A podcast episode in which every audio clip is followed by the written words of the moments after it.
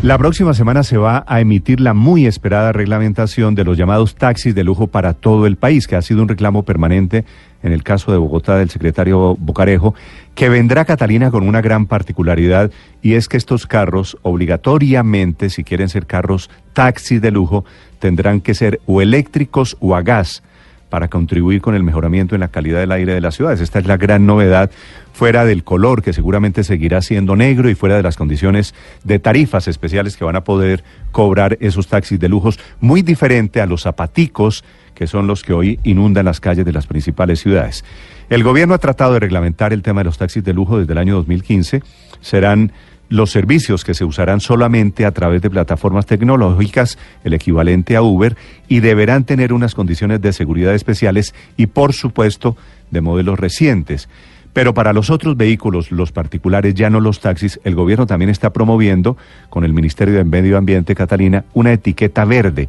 con la que a futuro podrían ser eximidos de eh, pico y placa si usted cambia su carro y quiere un carro eléctrico o a gas, podrían ser eximidos del pico y placa eh, previa una coordinación con las secretarías de transporte, con las secretarías de movilidad locales. Así que viene un gran revolcón en el tema del tránsito. Catalina, muy buenos días.